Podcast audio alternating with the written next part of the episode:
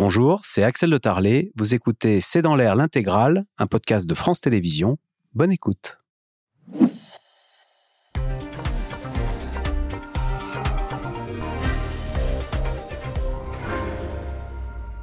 Bonsoir à toutes et à tous. Des violences urbaines sidérantes, ce sont les mots de la maire de Rennes. Des manifestations spontanées ont éclaté hier soir dans de nombreuses villes de France, avec à la clé plus de 300 interpellations. Sur le terrain politique, les oppositions ont déposé deux motions de censure pour faire tomber le gouvernement la semaine prochaine. Question, pourquoi Emmanuel Macron a-t-il décidé de finalement recourir au 49-3 De quoi est-ce le signe? Quelle sera la réaction de la rue et la mobilisation jeudi prochain? Les jours d'Elisabeth Borne à Matignon sont-ils comptés? Comment le président entend-il reprendre la main? C'est le sujet de cette émission de ce C'est dans l'air, intitulée ce soir Politique sociale le chaudron. Pour répondre à vos questions, nous avons le plaisir d'accueillir Christophe Barbier. Vous êtes éditorialiste politique, conseiller de la rédaction de Franc-Tireur. Nathalie Moret, journaliste politique pour le groupe de presse régional EBRA. Je cite votre dernier article. Borne contrainte au 49.3 et conspuée. Récit d'une journée agitée et historique à l'Assemblée. Astrid de vous êtes chef du service politique au Huffington Post. Je cite votre article de cette semaine. La réforme des retraites peut-elle faire tomber le gouvernement d'Elisabeth Borne? Et puis votre livre, Les sept péchés capitaux de la gauche, c'est chez Jean-Claude Lattès. Et enfin, Jérôme Fourquet, directeur du département Opinion de l'Institut de sondage IFOP. Votre livre, La France sous nos yeux, c'est aux éditions du Seuil. Merci de participer à cette émission en direct. Nathalie Moret, d'abord, est-ce qu'on en sait un peu peu plus sur ce revirement de dernière minute, parce que toute la semaine dernière et même hier matin, on nous disait que le gouvernement était décidé à aller au vote, et puis finalement, surprise générale, euh, ce fut le 49-3. Qu'est-ce est-ce qu'on sait ce qui s'est passé? Oui, il y a eu plusieurs réunions euh, hier euh, à, à l'Élysée avec Emmanuel Macron. À 8h30 le matin, c'était à peu près tangent, et donc il a été décidé de faire une autre réunion à 12h. À 12h, c'était encore plus tangent, c'est-à-dire qu'il y avait un certain nombre de, de, de, députés LR dont on ne savait pas trop s'ils allaient voter le texte ou pas. On était à deux, trois voix près, c'était compliqué, donc le président de la République a demandé demandé au ministre et, aux gens qui étaient autour de lui d'aller repasser des coups de fil. Et euh, il a été pris la décision de faire un dernier pointage à 14h. Et à 14h, rien n'avait bougé. En tous les cas, c'était toujours aussi tangent. Donc là, il y avait deux solutions. Soit on va au vote et vraiment on, fait en sorte que les gens LR bah, se dévoilent et, arrêtent leur jeu de poker menteur, puisque c'est quand même un petit peu ça dont il s'agissait. Ou soit on fait le 49-3. Et euh, le président a tranché. Pour lui, c'était absolument impossible, euh, me, disent les personnes de son entourage, impossible qu'il aille euh, au vote et qu'il le perde, puisque le poids politique de cette défaite aurait été catastrophique. Quelque part, c'était presque la fin du quinquennat. Donc il a dit bon bah il vaut mieux qu'on aille, euh, qu'on sécurise le vote, qu'on aille au 49-3, comme ça au moins ça a déjà été concerté, il y a déjà un texte. voilà ce qui s'est passé hier. On a l'impression, Christophe Barbier, que rien ne s'est passé comme l'imaginait le gouvernement avec cette réforme des retraites. En effet, rien ne s'est passé comme l'espérait le gouvernement à cause du gouvernement. Parce que s'ils avaient été meilleurs dans la construction de cette réforme, dans la négociation avec les syndicats, dans la pédagogie de cette réforme et dans la manière dont ils ont mené les débats à l'Assemblée, on n'en serait pas là. Le gouvernement a tout raté. Il a raté euh, le consensus, l'opinion ni les syndicats n'ont adhéré à la réforme. Il a raté la construction d'une majorité politique avec les LR et il a raté la démonstration de l'inéluctabilité financière de cette réforme parce que le système va à volo ou bien parce que les marchés financiers, Bruxelles, l'international nous obligeraient à cette réforme. Tout ça a été raté. Donc finalement, ce pataquès final, c'est la rançon de cette série de, maladresses et de, de naufrages de gouvernance en quelque sorte. Alors pour une partie, c'est dû à la fragilité d'une majorité qui est relative. Pour une partie, c'est dû à la déloyauté d'attitude d'une partie des oppositions, la manière dont ils ont saboté le débat parlementaire et excité le débat dans la rue. Mais ça, bon, bah, c'est la politique. Pour une grande partie, c'est dû à la capacité d'une équipe qui semble désormais à, bout de souffle. Le 49.3 permet d'être euh, comme une sorte de gilet de sauvetage où on dégaine une arme qui détruit le risque politique, en tout cas qui le minimise, on en reparlera sûrement avec cette motion de censure, mais qui en revanche accroît le risque social. Puisqu'on l'a vu hier, vous signaliez les incidents au début de votre intervention, c'est dans la rue maintenant que se trouve le danger, avec des manifestations spontanées, limite des émeutes, dont on ne sait trop si ça va se limiter à quelques jours ou si ça va durer. Hum. Astrid de Villene, néanmoins, est-ce qu'il ne faut pas reconnaître à Emmanuel Macron une sorte de courage quand il dit hier soir Mon intérêt politique aurait été d'aller au vote Mais je considère qu'en l'état, les risques financiers, économiques sont trop grands. Au fond, il a sacrifié sa popularité sur l'autel de, enfin c'est ce qu'il dit, hein, de l'efficacité euh, et, de ne pas, et que la France ne subisse pas une attaque des marchés financiers. Et donc, tant pis si je suis impopulaire avec ce 49.3. Alors, il faut toujours se méfier des petites phrases qui fuitent quand même de la part des, des communicants euh, de ces réunions à huis clos, parce qu'ils se disent beaucoup d'autres choses à ce moment-là. Moi, je crois qu'il y allait au 49.3, surtout parce qu'il n'avait pas d'autre choix pour faire passer cette réforme. Et de euh, agiter maintenant la menace des marchés financiers, pourquoi pas Mais pourquoi, dans ce cas, ne pas l'avoir fait avant? Parce qu'elle n'est pas nouvelle, cette menace. Donc moi, je crois que ça fait partie, en effet, de ce problème de communication générale qu'il y a eu autour de la, réforme des retraites, c'est qu'on ne sait toujours pas à quoi elle sert. Parce que je rappelle qu'au mois de septembre, le président de la République, devant des journalistes, a dit euh, cette réforme sert à, à financer l'éducation, l'écologie et la santé. Euh, trois mois plus tard, c'était pour sauver le système par répartition. Et à la veille du vote, même le jour même, c'est attention, il y a une panique sur les marchés financiers, ce qui est encore autre chose.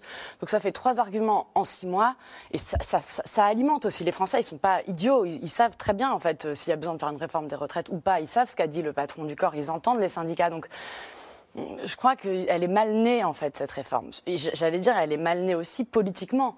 Parce qu'en effet, ils se sont abrités aussi beaucoup, les ministres, l'exécutif, sur le fait que c'était dans le programme d'Emmanuel Macron. Ce qui est vrai, c'était même à 65 ans. Mais c'était dans le programme du premier tour d'Emmanuel Macron, pas du second, euh, où il a été élu contre Marine Le Pen par une majorité de gens, enfin, en tout cas par beaucoup de gens qui ne, qui ne voulaient pas de Marine Le Pen et qui ont voté pour Emmanuel Macron pour empêcher son accession à l'Élysée. Ensuite, il avait mis la réforme des retraites dans son programme des législatives. Mais là encore, les Français lui ont dit toujours pas. C'est une majorité relative, une minorité euh, présidentielle, on l'appelle comme on veut. Donc, il n'a pas de majorité pour, fait, pour faire cette réforme des retraites. Et après, il y a eu une succession, comme on vient de le dire, d'erreurs politiques, tactiques, très, à mon avis, qui sont pas assez graves. Euh, on ne convoque pas un Conseil des ministres dix minutes avant un vote. On avait toute l'Assemblée nationale, on y était avec mmh. Nathalie hier, dans les tribunes. D'une fébrilité, d'une improvisation totale et donc d'impréparation et donc d'une forme de gouvernement qui, qui presque vacille. Et ce, ce, ce, Conseil des ministres pour déclencher, nécessaire pour déclencher un, un, un 49.3, pourquoi ne pas l'avoir fait à 9h du matin par précaution? C'est en général ce qui se passe. Mmh. Là, en plus, ça a exaspéré encore plus les députés de toutes les oppositions qui ont relevé que la Première ministre et son gouvernement sont arrivés avec un quart d'heure de retard à l'Assemblée. Ça ne se fait pas.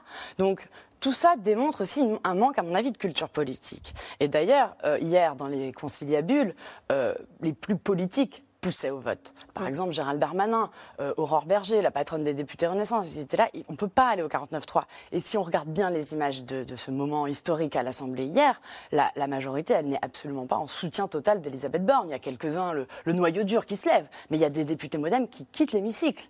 Euh, modem a... et Horizon n'ont oui. pas applaudi non. la Première ministre. Et ça certains... vous a choqué, ça? Moi, ça ne me choque pas, mais beaucoup sont restés assis. Ce que ça dit, c'est qu'en plus de faire un, un coup de force, euh, politique, sociale, avec un 49-3, ce qui est classique. Là, il affaiblit aussi sa majorité. Enfin, il, accroît des problèmes, des tensions pas encore une scission, mais euh, il, a, une majorité qui est euh, pas contente du tout de ce qui s'est passé. Et ça, c'est aussi enfin, c'est aussi grave pour la suite du quinquennat. Jérôme Fourquet, donc pas de crise financière pour le coup, mais est-ce qu'on peut dire qu'avec cette réforme, avec l'adoption de cette réforme des retraites au forceps, on se retrouve avec une crise politique? Astrid de Vilaine le disait, hein, la Première ministre a été conspuée quand elle est arrivée avec un quart d'heure de retard euh, à l'Assemblée nationale et une crise sociale. Euh, hier soir, euh, des émeutes à, Rennes, on peut employer le mot, et ce soir, on ne sait pas ce que ça va donner. Hein. Oui, alors. Il y, a deux choses dans, ces, dans, ces, manifestations spontanées. Il y a à la fois l'exaspération des, opposants les plus, plus farouches qui euh, dénoncent euh, au, coup de force social un coup de force démocratique, selon leurs termes. Et puis il y a aussi sans doute une bonne partie de ces manifestants qui se disent qu'en fait, face à tout ce spectacle, le gouvernement apparaît beaucoup plus fragile sur ses bases et que si on pousse encore un peu, tout l'édifice va s'effondrer. Je pense que c'est un aveu de faiblesse aussi qui a été euh, reçu euh, par toute une partie des, opposants. Euh, reste à savoir maintenant, l'histoire va s'écrire dans les prochains jours, si on était sur un feu de paille ou de poubelle sporadique, ou si tous les soirs, on va avoir ce type de mouvement. Moi, ce qui m'a frappé dans les images qu'on a pu voir hier, notamment sur la place de la Concorde, c'est qu'on avait un conglomérat entre trois, types de mobilisation sociale qu'on a connues ces dernières années. La mobilisation avait été appelée à la, demande d'un certain nombre d'organisations syndicales, notamment Sud, donc c'était le mouvement syndical classique. On avait aussi ce qui reste du mouvement des Gilets jaunes. Euh, Jérôme Rodriguez a été euh, arrêté, interpellé. Et puis, en fin de manifestation, on a vu euh, beaucoup de jeunes, et avec des scènes qui nous rappelaient beaucoup les épisodes de, de Nuit debout, ce mouvement qui était né en fin de mobilisation contre la réforme de- le- du travail, en fin de quinquennat euh, 2016. Hollande, en 2016.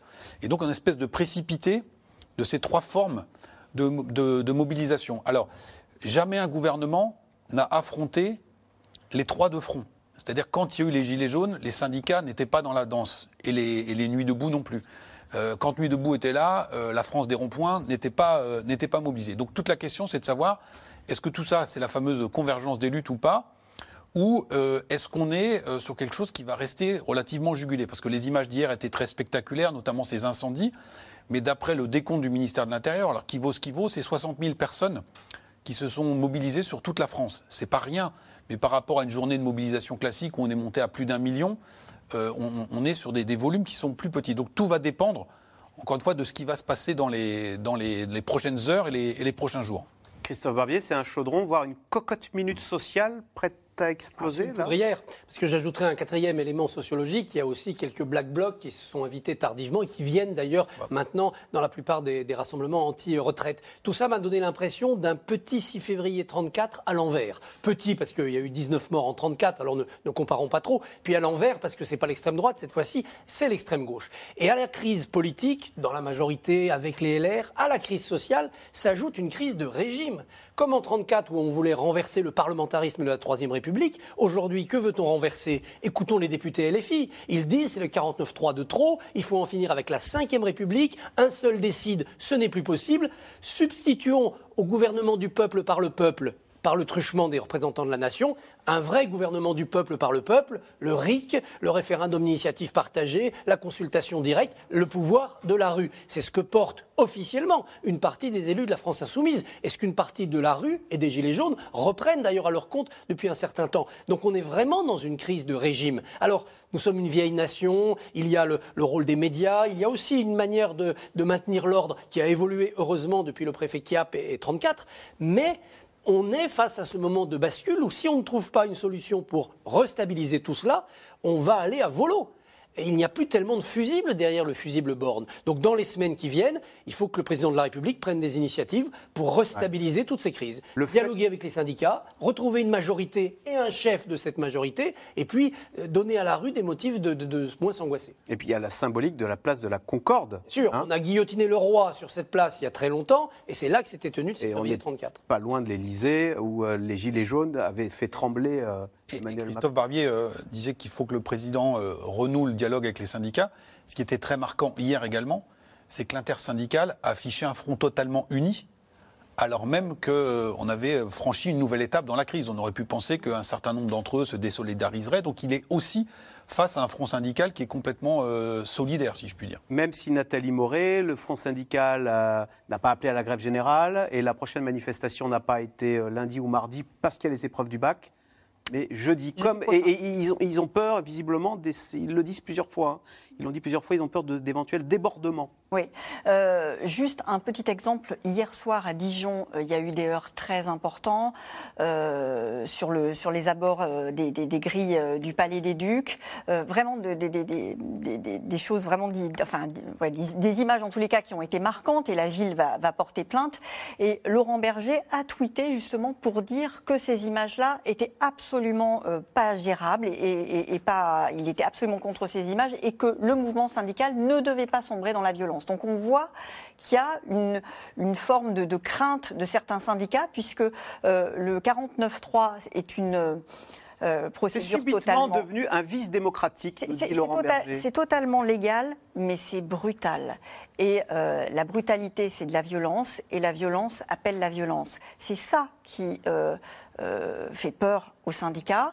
Euh, jeudi prochain, ça laisse aussi le temps de s'organiser de façon à bien encadrer les manifestations. Mais attention, l'intersyndicale a aussi appelé à des, mouvements spontanés euh, dès ce week-end. Donc, qu'est-ce qui va se passer ce soir, vendredi soir? Qu'est-ce qui va se passer ce week-end? Euh, Je sais que dans l'entourage du président de la République, en tous les cas, on surveille tout ça, mais comme le lait sur le feu. Alors, on reviendra sur la situation sociale un peu plus tard. D'abord, retour sur la politique, puisque Elisabeth Borne On peut se poser la question, sera-t-elle encore la Première ministre de la France la semaine prochaine C'est la question à laquelle devront répondre les députés après le dépôt de deux motions de censure cet après-midi à l'Assemblée nationale. L'Assemblée où cette crise politique a débuté hier avec le déclenchement de l'article 49.3, sujet de Anne Maquignon et Christophe Roquet. À la une ce matin du quotidien américain The New York Times, la crise politique chez nous, en France, la réforme des retraites et le 49-3. Mais pour Elisabeth Borne, qu'importe qu'on en parle jusqu'aux États-Unis, tout, s'efforce-t-elle de répéter, a été fait comme il fallait. Il y a eu des mois de concertation avec les organisations syndicales qui ont évidemment conduit à des mesures sur les carrières longues, sur la pénibilité, sur les petites pensions, qu'on a intégré dans le projet qui a été présenté le 10 janvier, que j'ai présenté avec le gouvernement le 10 janvier. Ensuite, nous avons continué à discuter à l'Assemblée, au Sénat pour trouver des compromis. Quelques heures plus tôt, c'est face à un hémicycle en ébullition qu'Elisabeth Borne a justifié sa décision. Sous les huées, la Première ministre est sommée de démissionner. Alors ce matin, dans les médias, ces ministres viennent à la rescousse et aucune opposition n'est épargnée. D'abord la gauche. Qui a organisé l'obstruction? Qui a tout fait pour que l'Assemblée ne vote pas? C'est l'opposition de gauche. Et, ceux qui aujourd'hui disent nous aurions préféré voter sont ceux qui en première lecture ont tout fait pour qu'il n'y ait pas de vote. Et la droite aussi. Il y a une partie d'entre eux, je le dis ce matin, qui ont moins pensé à l'avenir du pays ou à l'avenir de leur propre parti ou de leurs idées qu'à ce que pourraient dire les électeurs de leur circonscription. L'opposition, plus remontée que jamais, veut continuer à bloquer coûte que coûte la réforme. En chef de file de la contestation, retour de Jean-Luc Mélenchon, il pousse la rue à poursuivre la mobilisation. Il s'est passé euh, quelque chose de d'assez fondamental, c'est que tout aussitôt, il s'est produit des mobilisations spontanées dans tout le pays. Il va de soi que, pour ma part, je les encourage parce que je pense que c'est par là que ça se passe. Autre arme, plus politique cette fois, deux motions de censure ont été déposées à l'Assemblée. Pour renverser le gouvernement, 289 voix sont nécessaires. Alliance transpartisane obligatoire. Le Rassemblement national veut y croire. Si nous devons grouper nos voix sur des motions de censure qui n'émanent pas du Rassemblement national, nous grouperons nos voix sur des motions de censure qui n'émanent pas du Rassemblement national. Et pour une raison très simple, c'est qu'il y a toute une partie de la, gauche, et notamment la NUPES, qui est sectaire et qui ne veut pas voter les motions de censure qui viennent du Rassemblement national. Ce qui n'est pas notre cas. Moi, je ne suis pas sectaire. Je veux dire, si euh, euh, des gens de la France insoumise nous disent on est opposé à la réforme des retraites, on dépose une motion de censure, nous votons en faveur de ces motions de censure. J'appelle ce matin tous les députés, tous les mouvements politiques en France qui se disent d'opposition à voter cette motion de censure parce que je pense qu'Elisabeth Borne maintenant doit partir. Mais quid de la droite dans tout ça? Pour qu'une motion ait une chance d'être adoptée, le vote d'une trentaine de députés, les républicains, est indispensable. On est très clair, euh, le, groupe s'exprimait hier en disant qu'on ne déposerait pas de motion de censure euh, et, euh, qu'on ne s'associerait à aucune motion de censure.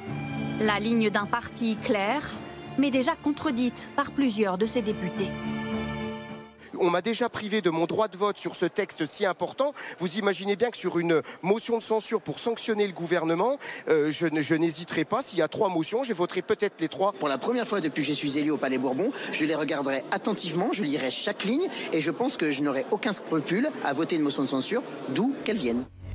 Pendant ce temps, pas un mot du président. Après avoir géré dans l'ombre ce qu'une partie des Français considère comme une faute, il devra décider de l'avenir de son gouvernement si l'Assemblée nationale ne s'en charge pas avant. Alors Christophe Barbier, question de Catherine dans les Côtes d'Armor. Quel Premier ministre si le gouvernement tombe Macron avait déjà eu du mal à trouver quelqu'un après les dernières législatives? Euh, le Monde rapporte que Elisabeth Borne aurait dit hier J'assume d'être un fusible après le déclenchement du 49-3. Et ceux qui ont fait fuiter cette confidence d'Elisabeth Borne le font pour qu'en effet elle serve de fusible. Donc voilà, tout le monde s'entend bien. Euh, la lecture de la Constitution par la téléspectatrice est très juste. S'il y a motion de censure, ça n'oblige pas le président de la République à dissoudre. Ça oblige le président de la République à prendre acte que le gouvernement est tombé et à en renommer un autre. Il peut reconfier les rênes au même Premier ministre, qui va composer un autre gouvernement, faire un autre discours de politique générale et recommencer son bras de fer avec l'Assemblée. Quand il y a eu une motion de censure, c'est la seule fois dans la cinquième contre Georges Pompidou, Charles de Gaulle a instauré une sorte d'usage, c'est non seulement maintenir son Premier ministre, mais dissoudre l'Assemblée. Ah, vous voulez détruire mon exécutif, je détruis votre législatif. Et le peuple a tranché en faveur du général de Gaulle et de Georges Pompidou. Euh, là, que fera Emmanuel Macron?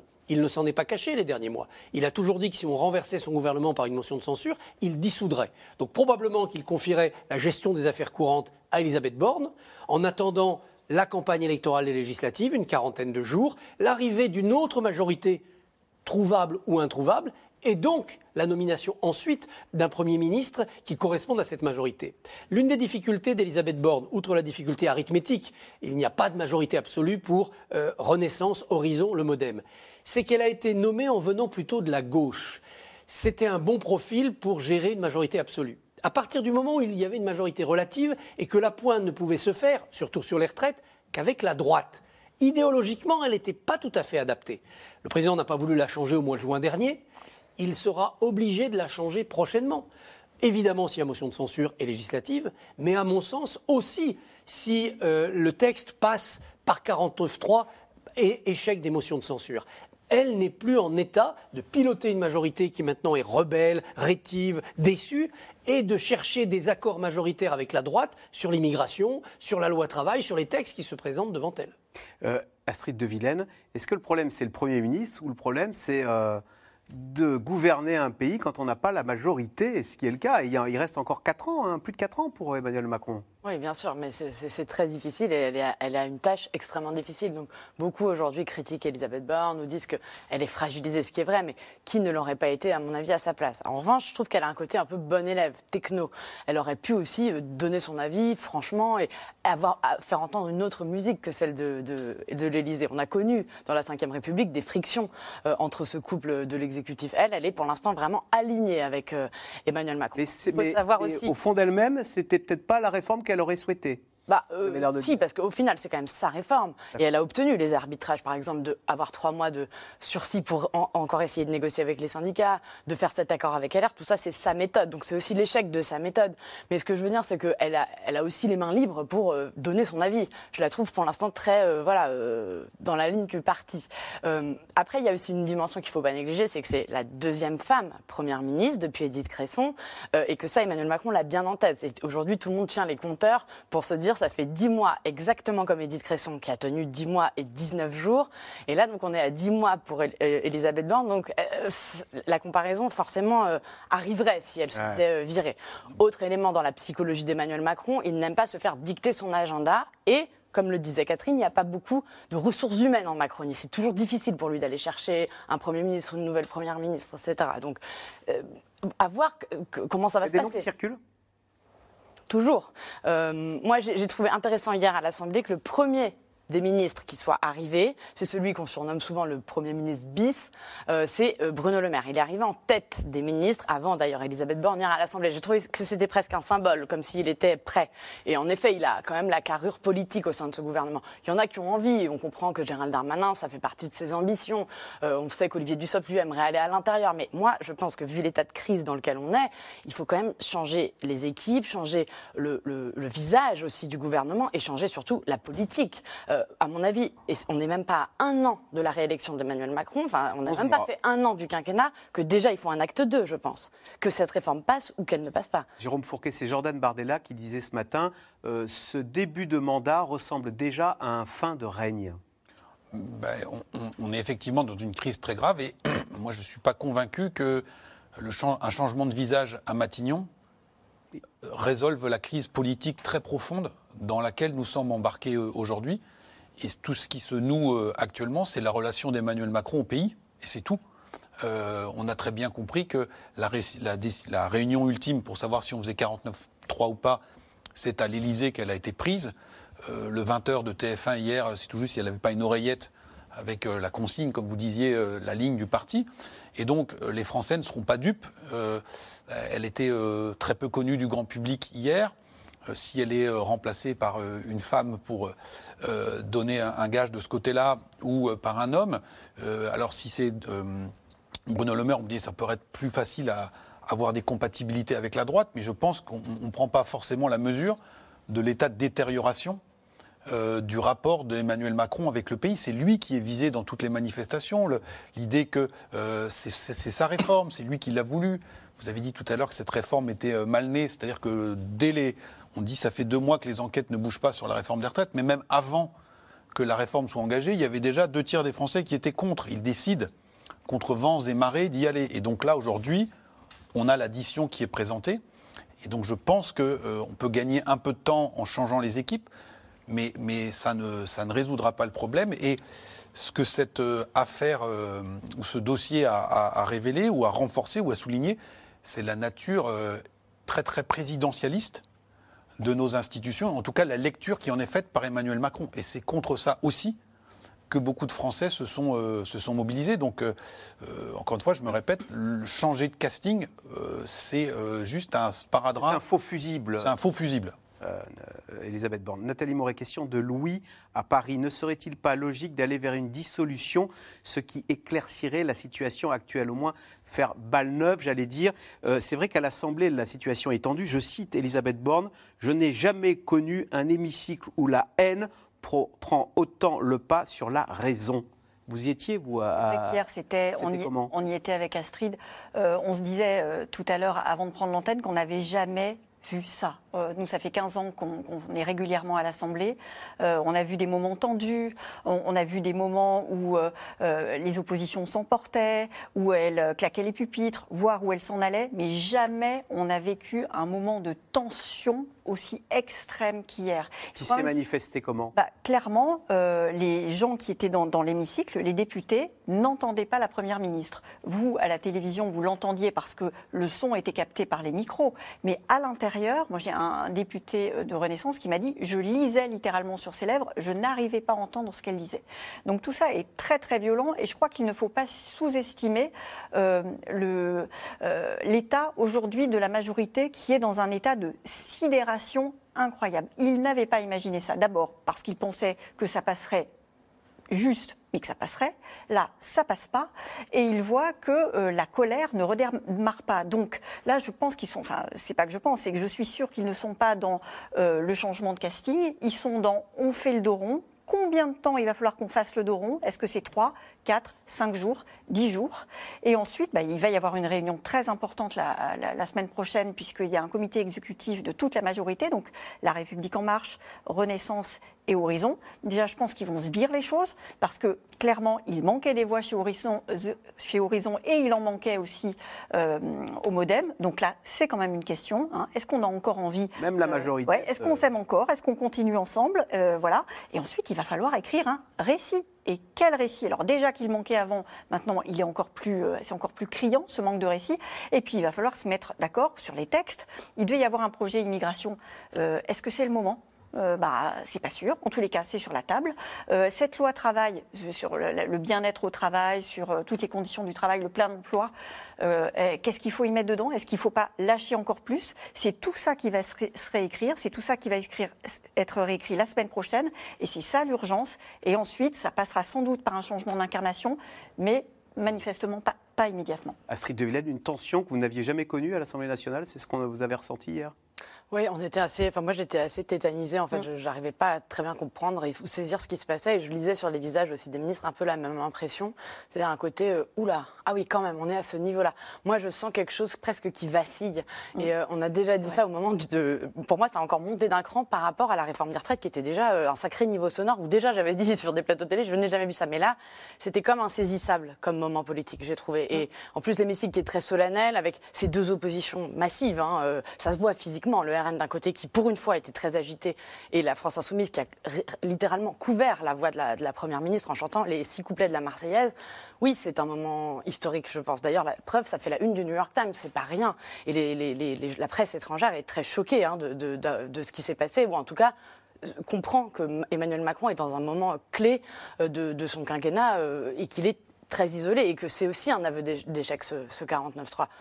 Christophe Barbier et euh, Elisabeth Borne, donc, qui a été conspuée et qui dénonce aussi l'hypocrisie qui règne à l'Assemblée nationale. Si chacun votait selon sa conscience, a-t-elle dit, et en cohérence avec ses euh, prises de position passées, nous n'en serions pas là. Et c'est vrai que quand on voit Charles, euh, Amédée de Courson, qui était le chantre de la maîtrise de la dépense publique, être aujourd'hui la, figure de proue de l'opposition au fait de devoir travailler plus longtemps, on se dit que chacun a un peu perdu sa boussole euh, dans cette assemblée.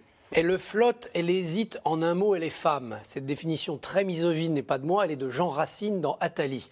Et justement, Elisabeth Borne avait habitué à ne pas flotter, à ne pas hésiter. Elle était carrée, elle avait fait de bons discours, elle se défendait âprement dans l'Assemblée. Et la voici qui semble découvrir la politique. Mais c'est depuis toujours que quand on fait de la politique, parfois on gère son intérêt à court terme, la défaite de l'autre, plutôt que l'intérêt du pays à long terme, ses convictions. Et c'est en effet ce qu'on a vu depuis plus d'un mois et demi chez les LR, en tout cas une partie, chez Charles Amédée de Courson et quelques autres. Ils ont profité affaiblir l'exécutif, ils ont préféré affaiblir l'exécutif actuel plutôt que de sauver un système de retraite ou de gérer les finances publiques à long terme. Mais c'est ça la politique, c'est pas le bon côté de la politique, mais c'est parfois ça la politique. Quand on est fort sur ses bases, quand on tient sa majorité, quand on sent que euh, personne ne vous fera défaut et que vous gardez des forces peut-être pour vous venger plus tard de ceux qui vous auront trahi, ben, vous n'avez pas des comportements d'hypocrisie comme ceux qu'elle a dénoncés. C'est un peu difficile de les découvrir là à la mi-mars, alors qu'à la mi-janvier, elle a raté son discours de présentation de la réforme et que c'est parti dans le, décor tout de suite à ce moment-là. Euh, Jérôme Fourquet, est-ce que les républicains euh, aujourd'hui euh, peuvent se regarder dans la glace, eux qui incarnent l'ordre, le travail et le respect et euh, l'équilibre des comptes publics, quand on sait qu'ils ont participé quand même euh, à cette situation? Effectivement, c'est les, les- deuxièmes victimes de la, folle journée d'hier, après, Emmanuel Macron et le gouvernement, c'est le- les républicains, notamment les dirigeants des républicains, puisque euh, il a été rappelé que c'est euh, face à un décompte très hasardeux des soutiens euh, éventuels à la réforme qu'on a décidé d'aller sur le, le 49.3. Euh, il faut voir aussi l'état dans lequel se situe aujourd'hui LR. En fait, à la fois pour ce qui est d'Emmanuel Macron comme pour LR, tout ça était déjà contenu, si je puis dire, dans les résultats de la présidentielle et des législatives.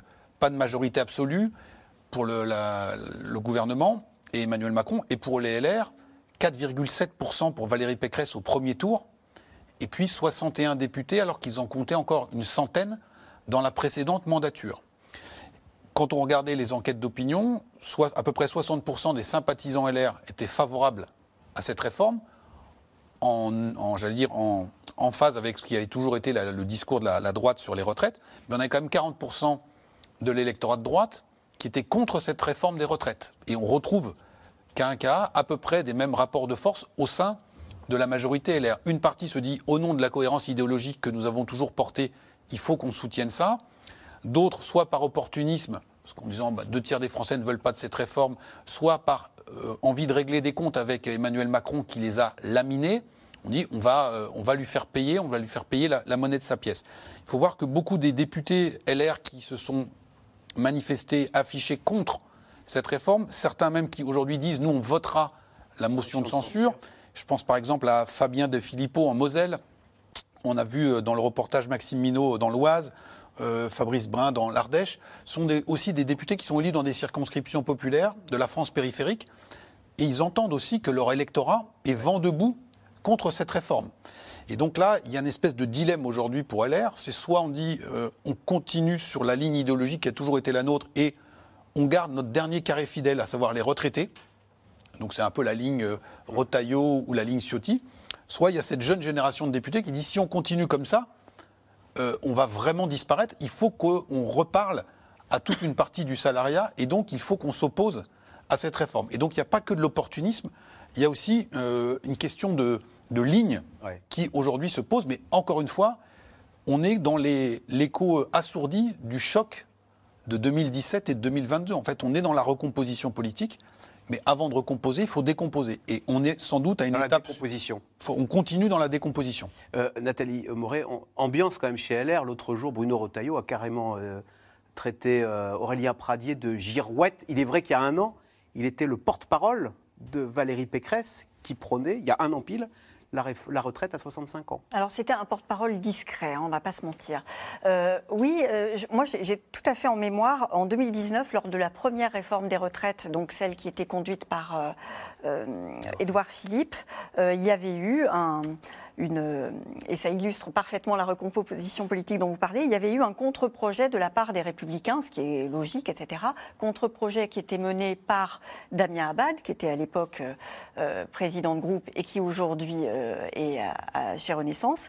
Et parmi les signataires et ceux qui ont préparé cette réforme, cette contre-réforme, il y avait Monsieur Dumont qui est élu dans le Pas-de-Calais, qui effectivement veut voter la motion de censure, et Aurélien Pradier qui lui aussi euh, s'interroge, mais euh, pourrait voter la, motion de censure. Donc on voit, non pas en cinq ans, mais en deux ans, la ligne politique des LR a totalement changé par opportunisme, euh, ça, me paraît évident, mais pas que. Il y a vraiment des gens qui se posent des questions sur si on continue comme avant, si on continue avec les mêmes dogmes, effectivement, on va se retrouver avec 3% la prochaine fois donc Astrid de Vilaine. Est-ce qu'on peut dire qu'on entend beaucoup que les LR sont, l'autre victime de ce tremblement de terre du 49-3 moi, je dirais qu'ils ont quand même eu une sacrée, même trois sacrées victoires avec, dans, ce texte, parce qu'ils ont quand même obtenu toutes les concessions, ce sont eux qui les ont obtenues, euh, et, Elisabeth Borne leur a accordé les 60 En échange de rien. Elle s'est fait rouler dans la farine. Hein. Bah, complètement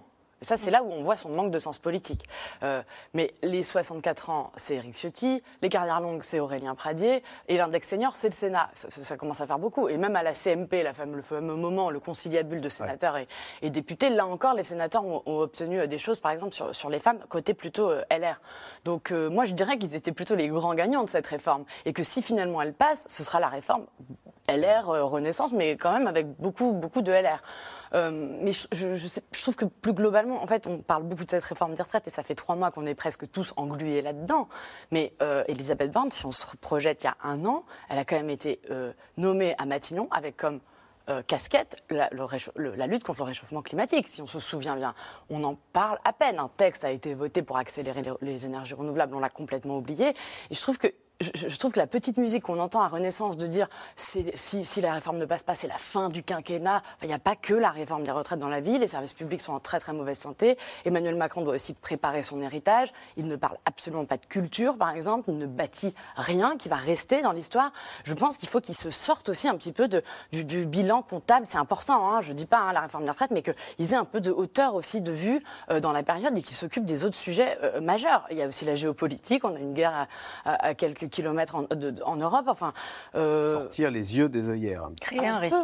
Ouais. Alors, l'annonce, en tous les cas, conséquences sociales, hein, l'annonce de l'utilisation du 49.3 a provoqué hier soir des manifestations spontanées dans plusieurs villes. Qui, on a même vu des scènes de violence. Ce matin, des actions de blocage ont été organisées par les syndicats avant une journée de manifestation prévue jeudi prochain. Sujet de Laura Rado et Nicolas Baudry-Dasson.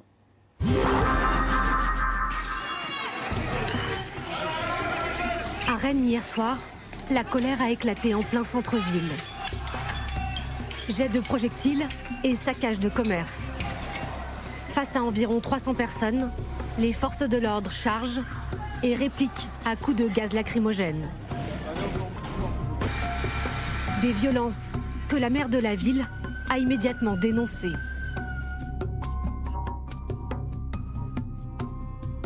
Notre ville est ce soir le théâtre de violences urbaines sidérantes. Quelques heures plus tôt, c'est l'annonce du 49-3 à l'Assemblée nationale qui a poussé des milliers de manifestants dans la rue. À Paris, place de la Concorde, plusieurs députés de gauche les ont rejoints en signe de soutien. Macron n'écoute pas les Français. Il n'écoute pas les travailleurs. Non mais il écoute, ce qu'il écoute, c'est les patrons. Donc il faut que Jeff Bezos l'appelle et dise écoute, le bazar dans le pays, ça suffit.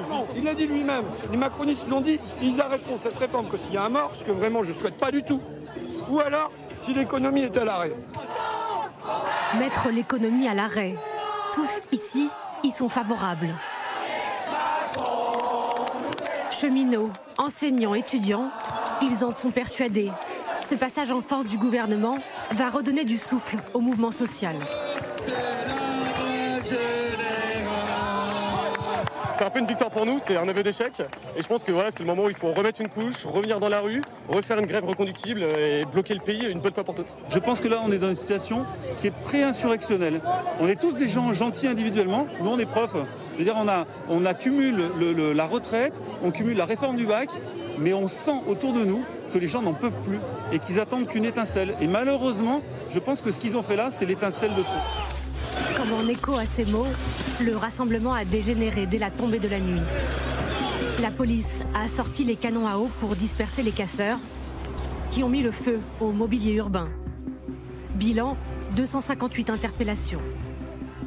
Ce matin, les syndicats appellent à des rassemblements de proximité tout le week-end, avant une nouvelle journée de mobilisation le 23 mars. En attendant, les blocages se multiplient, ici sur le périphérique parisien. Action coup de poing des militants de Sudrail et de la CGT. Nous, on est toujours aussi déterminés euh, depuis le premier jour. Si ça permet que euh, plus de monde nous rejoigne en grève et en manifestation la semaine prochaine, tant mieux. Cette nouvelle phase de la contestation pourrait aussi se jouer là où les syndicats font peser la menace des pénuries.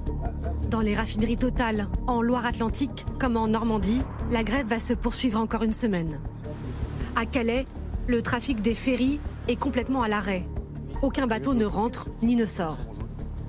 Ça a forcément un impact économique, c'est pour ça que c'est pas une décision facile. euh, On sait très bien ce que ça, ce que ça implique derrière, mais euh, à la vue de ce qu'on essaye de nous proposer actuellement, ben voilà, c'est la seule manière qu'on a trouvée pour se faire entendre. Remobiliser les troupes, mais à travers quel mode d'action? Après deux mois de manifestations sans débordement, les images d'hier soir inquiètent. Notamment celles de l'hôtel de ville de Lyon, caillassé et tagué. Deux policiers ont été blessés et quatre personnes arrêtées.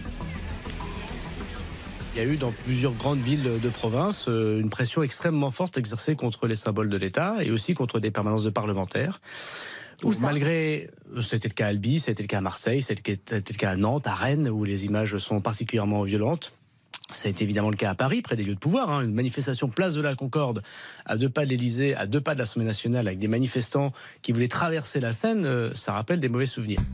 Confronté à un climat social explosif, le ministre de l'Intérieur prend toutes les précautions et appelle les préfets à renforcer la surveillance des permanences des parlementaires ainsi que leur domicile.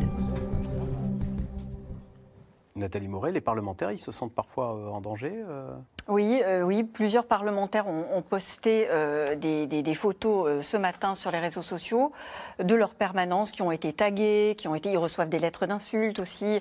Mais ça, c'est pas nouveau. C'était déjà beaucoup, beaucoup le cas lors de lors des gilets jaunes, lors des manifestations des gilets jaunes. Aujourd'hui, on est dans une société qui ne respecte pas euh, les, élus, c'est clair. Les élus sont euh, très très mal perçus par la population. Et à travers eux, c'est la brutalité de la procédure du 49.3 qui est visée. Euh, là, actuellement, tout le- tout l'objet, c'est de savoir ce qui va se passer. Est-ce qu'il va y avoir des manifestations contenues, encadrées, euh, sans, sans, sans heurts ou pas? Parce que là, pour l'instant, il faut se mettre euh, un petit peu à la place des gens qui ont, euh, qui ont manifesté pendant huit journées sans heurts. Ils Sans rien obtenir. Sans rien obtenir. Ils n'ont même pas eu un coup de fil de, de la part de la chef du gouvernement, alors que la chef du gouvernement a passé sa vie à, à, à dealer des choses avec les LR et ça n'a servi à rien. Donc oui, je pense qu'il y a un ressentiment euh, chez les gens qui ont manifesté euh, dans le calme, c'est évident. Christophe Barbier, question d'Alina. Il semble que la rue ne se taira pas tant que ce projet ne sera pas retiré.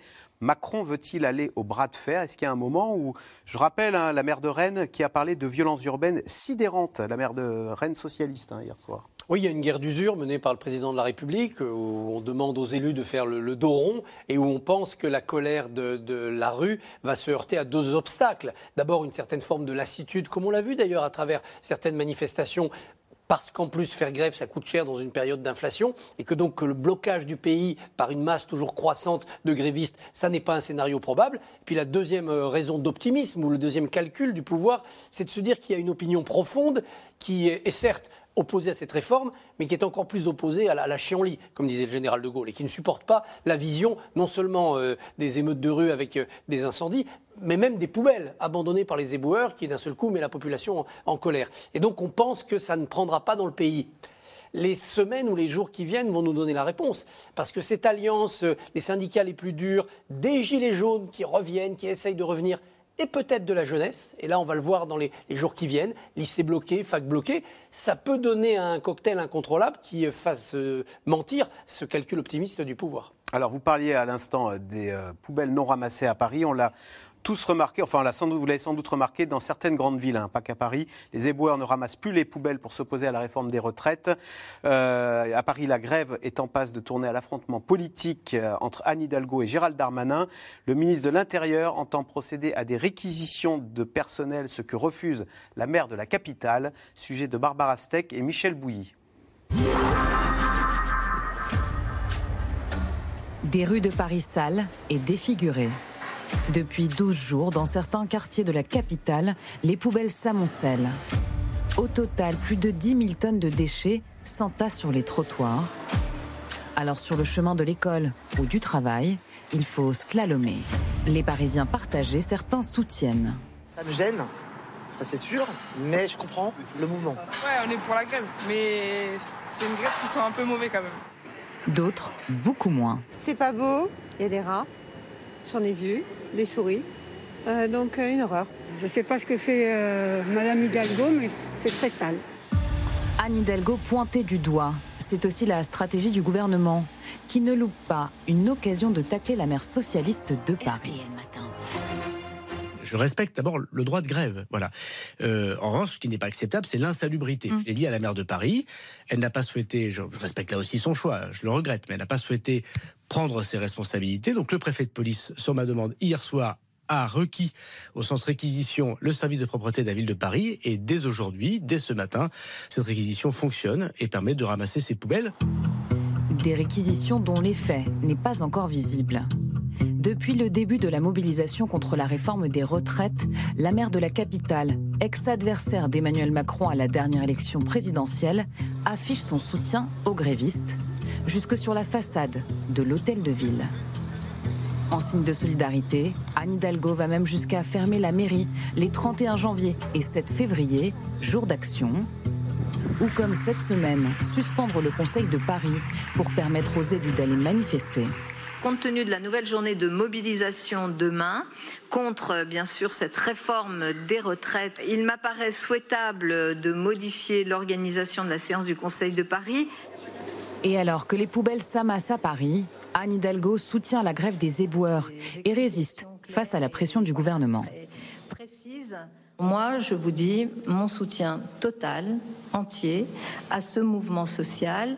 Et lorsque cela concerne en plus des catégories euh, de personnel de la fonction publique et du secteur privé, je dis au gouvernement déjà parler avec eux, déjà essayer de comprendre ce qu'ils sont en train de vous dire, et puis on parlera de la suite. Une position qui provoque l'ire de ses adversaires politiques sur tous les plateaux télé. C'est pas la grève des éboueurs qui me pose tellement problème, c'est que c'est Anne Hidalgo qui fait grève elle-même, elle ne fait rien. Et je pense que quand on a une situation qui est celle-ci, on ne peut pas ne rien faire. C'est quand même un peu agaçant que systématiquement, avec Madame Hidalgo, à Paris, c'est jamais de sa faute. La saleté, c'est pas de sa faute. L'insécurité, c'est pas de sa faute. Euh, la délinquance, c'est pas de sa faute. Euh, la, la dette de 10 milliards, c'est pas de sa faute. À un moment donné, il faut dire stop. Anne Hidalgo inflexible, alors que les éboueurs ont voté la grève jusqu'à lundi. Sur le terrain, la tension monte. Ce matin, la police est intervenue à Ivry pour débloquer l'entrée d'un dépôt où stationnent les camions bennes de la ville de Paris. Le passage est à présent libre, mais selon la CGT, 100% des agents sur place n'ont toujours pas repris le travail. Alors Astrid Devillene, question téléspectateur. À quoi joue Anne Hidalgo qui ne fait rien pour assurer le ramassage des ordures dans sa ville? Elle fait de la politique. Et mm, est-ce que quelqu'un peut le lui reprocher? Je ne sais pas. Mais en effet, les éboueurs, ils ne sont pas en grève contre Anne Hidalgo parce qu'ils veulent dire quelque chose à la maire de Paris. Ils sont en grève contre le gouvernement. Donc évidemment, Anne Hidalgo, elle soutient la grève parce que politiquement, elle la soutient. Mais en plus de ça, elle n'a pas envie, entre guillemets, de se récupérer le sale boulot, c'est le cas de le dire, c'est-à-dire d'aller chercher elle-même les grévistes qu'elle soutient pour les réquisitionner. Donc elle dit au préfet de police et à Gérald Darmanin, c'est à vous de le faire. Et c'est ce qui est en train d'ailleurs de se passer. Il faut qu'elle fasse attention parce qu'à un moment, c'est quand même elle la responsable de la ville. Il ne faudrait pas qu'il y ait un sujet d'insalubrité, etc. Mais si on écoute bien ce politiquement qui la critique là dans votre reportage, c'est Clément Beaune, ministre des Transports, qui a, qui a des vues sur la capitale pour la prochaine élection municipale, Rachida Dati politique et son opposante historique, et on pourrait en, citer d'autres. Donc c'est un peu gros quand même de faire passer que ce serait la faute d'Anne Hidalgo. Moi, plus généralement, je trouve que sur les éboueurs, j'ai l'impression que ça a été aussi un des points de bascule de ce mouvement depuis trois mois. C'est très symbolique, cette grève, et j'allais dire, j'ai assez envie de la comparer à 2019, la dernière réforme des retraites d'Emmanuel Macron, où pour moi, c'était les petits rats de l'opéra qui avaient fait ce ballet en plein air devant euh, l'Opéra Garnier à Paris pour dire qu'ils étaient opposés à la réforme et qui avaient aussi cristallisé quelque chose dans, l'opinion, dans le, moment politique qu'on vivait. Je crois que les éboueurs, ils sont aussi ce symbole-là. Et la preuve, c'est que beaucoup de gens les soutiennent malgré le désagrément immense que ça. Ils se rendent visibles. Et, et sur la suite du mouvement, ça nous indique quelque chose aussi. C'est-à-dire que je suis d'accord, on ne sait pas du tout de quel côté la pièce va retourner. On ne sait pas du tout ce qui peut se passer parce qu'en fait, tout peut arriver. Là, c'est la raffinerie, après, c'est peut-être les correcteurs du bac, mais ça peut être autre chose. Ça peut être le rappeur Orelsan qui fait une chanson qui fait euh, 10 millions de téléchargements contre les retraites. Et, et ben, qu'est-ce qu'on va. Vous voyez, tout, tout peut arriver à n'importe quel. Il y a plein de feux qui sont presque allumés depuis longtemps hein, dans ce pays. Et à quel moment ça s'embrase? Je dis pas qu'on y est forcément, mais euh, à chaque fois, on n'est pas loin. Jérôme Fourquet, votre regard sur cette possible bordélisation du pays, pour reprendre l'expression de Gérald Darmanin, quels sont les feux qui pourraient s'allumer et que le gouvernement doit surveiller? Bah, il y a- alors, il y a déjà, euh, celui-là, celui des, éboueurs. Alors, euh, vous disiez tout à l'heure, ça pourrait se retourner contre le, le camp de la grève si on imputait aux grévistes euh, cette situation. Sauf que les enquêtes montrent, les sondages montrent jusqu'à présent que les désagréments sont majoritairement attribués à ce qui est perçu comme l'intransigeance, non pas du gouvernement, mais d'Emmanuel Macron. Et on l'a entendu dans votre reportage en disant bah, ça sent un peu mauvais en bas de chez moi, mais il faut, faire cette grève et il faut en passer par là. Autre point sur cette euh, grève des éboueurs, c'est typiquement les métiers de la première et de la deuxième ligne qui avaient été mis sur un piédestal par le même Emmanuel Macron pendant le Covid. Et c'est ces mêmes gens qui disent voilà, nous on a des métiers pénibles, on a des métiers durs, et en fait, euh, la seule euh, récompense euh, qu'on nous a attribuée suite au fait que nous ayons tenu la ligne pendant le Covid, c'est de nous mettre deux années de plus au travail. Et donc ça, c'est entendu euh, dans toute une partie de la, la population. Alors, où, est-ce que les choses peuvent s'allumer euh, davantage? On se souvient de la grève des raffineurs à l'automne dernier.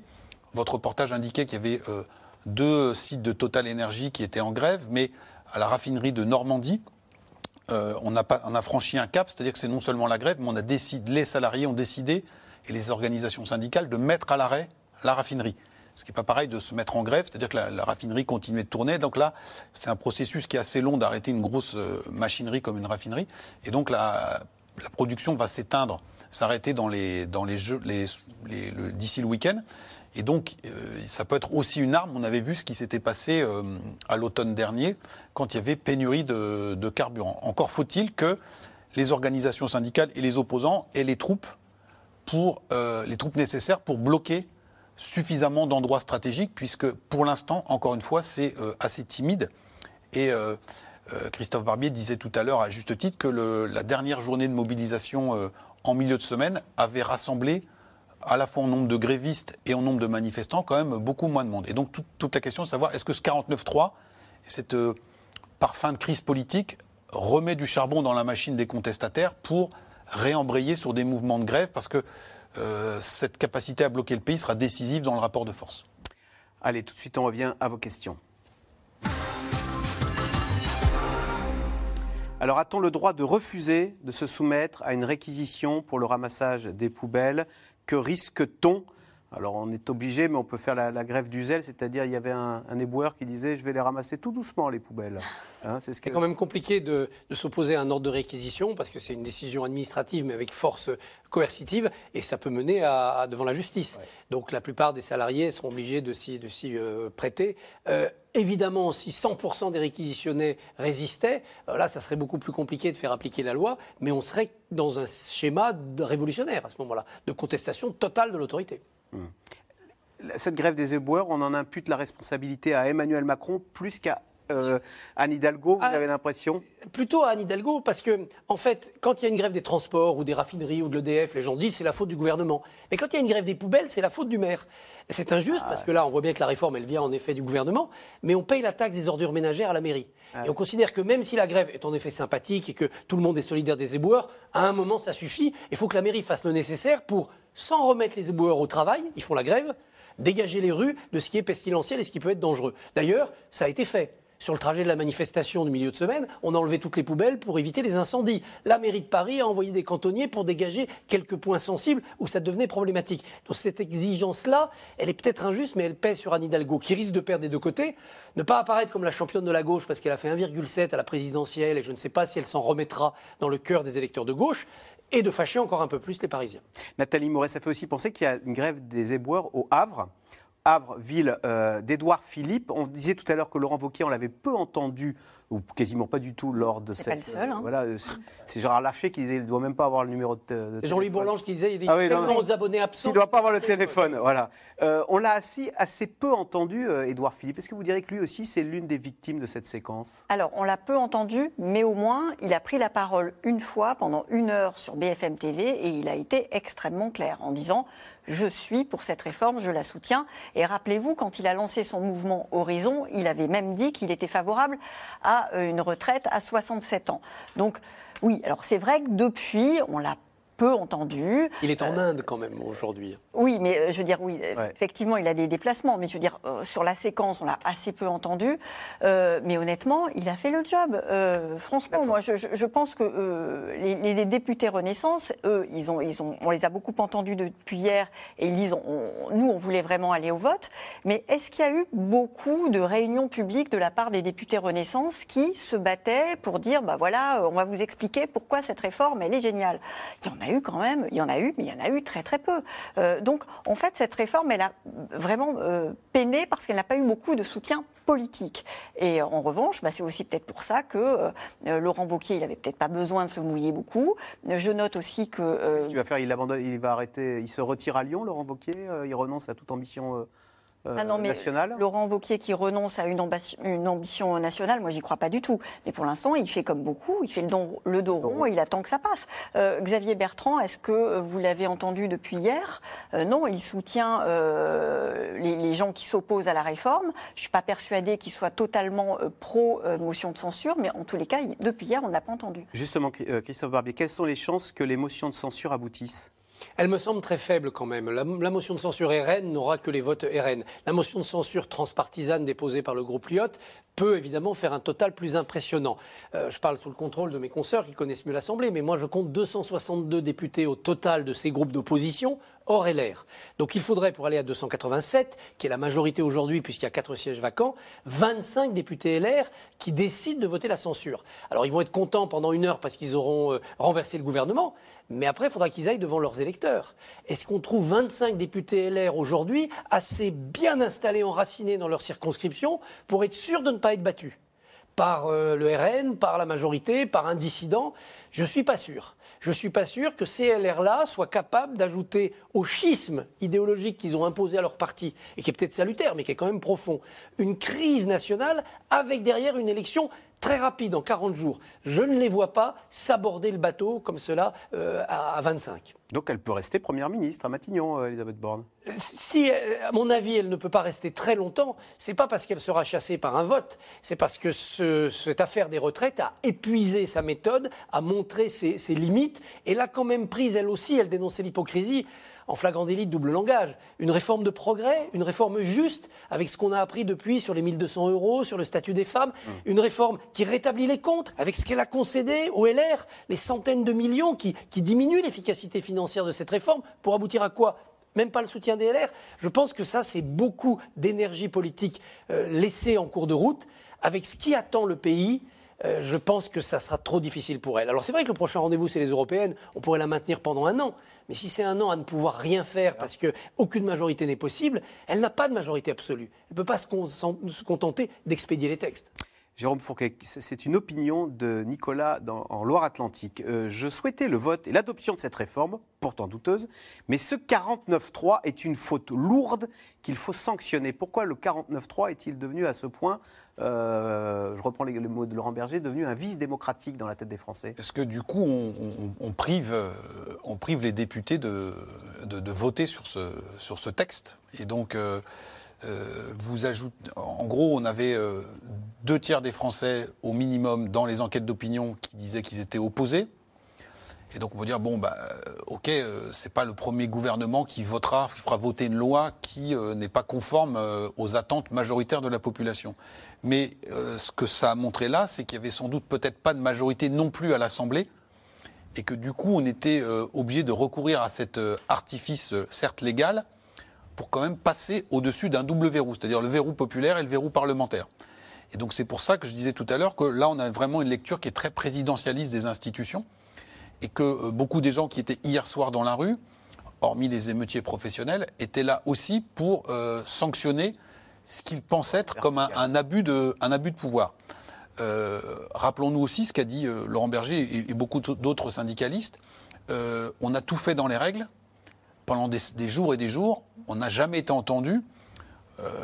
Philippe Martinez a dit le seul message qu'on ait reçu, c'est un bras d'honneur de la part du gouvernement.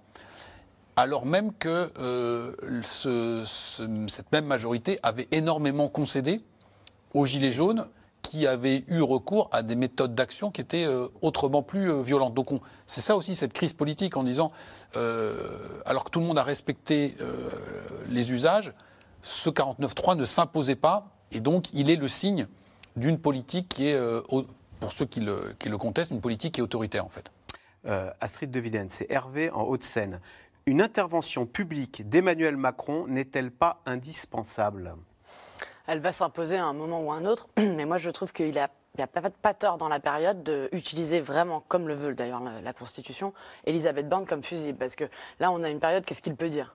Euh, il a raison, je trouve, de la laisser aller au bout de l'échec ou de la victoire. D'ailleurs, on verra. Je trouve que c'est pas encore acté. On verra lundi selon la motion de censure et les jours qui vont suivre. Mais il va évidemment falloir qu'il s'exprime à un moment donné. Mais attention à ce qu'il va dire, parce que si on prend les dernières euh, grandes interventions d'Emmanuel Macron, par exemple, au soir de son élection euh, l'année dernière, il a quand même dit ce vote m'oblige. Je serai le président de tous les Français et pas le président d'un camp. Bon, on voit le résultat. La dernière fois qu'il a fait une grande expression au moment du Covid, il a dit plus rien ne sera jamais comme avant. Bon, résultat, on a tout refait exactement comme avant sur l'économie et la pollution. Donc, euh, il faut qu'il fasse attention aussi à, ce qu'il dit, c'est-à-dire que faire une intervention, oui, pour dire quelque chose, euh, quoi. Euh, et, c'est ça qui m'inquiète un petit peu quand on, sonde les conseillers à l'Élysée, c'est que je suis pas sûre qu'ils soient même eux-mêmes dans la période d'après. Christophe Barbier, Pascal, rapidement, si la présidentielle avait lieu en 2024, Marine Le Pen n'aurait-elle pas un boulevard devant elle? Elle s'est engagée à revenir sur les 64 ans lors de la prochaine alternance. Non, je ne pense pas. Je pense qu'elle profite de l'instant parce qu'elle n'a pas mis le chahut, parce qu'elle a incarné une certaine forme de calme, mais ça ne rend pas son projet plus crédible, ça ne rend pas son équipe autour d'elle plus compétent. Il ne suffit pas d'être silencieux pour être compétent. Dans une présidentielle au deuxième tour, les Français regardent quand même à qui ils confient les clés du pays. Elle était encore très très loin de pouvoir rassembler 51%. Merci beaucoup d'avoir participé de nous avoir éclairé sur ce 49.3. Je rappelle que C'est dans l'air est disponible gratuitement en podcast audio sur toutes les bonnes plateformes. Et nous, on se retrouve demain pour une nouvelle émission. Bonne soirée sur France 5. À demain.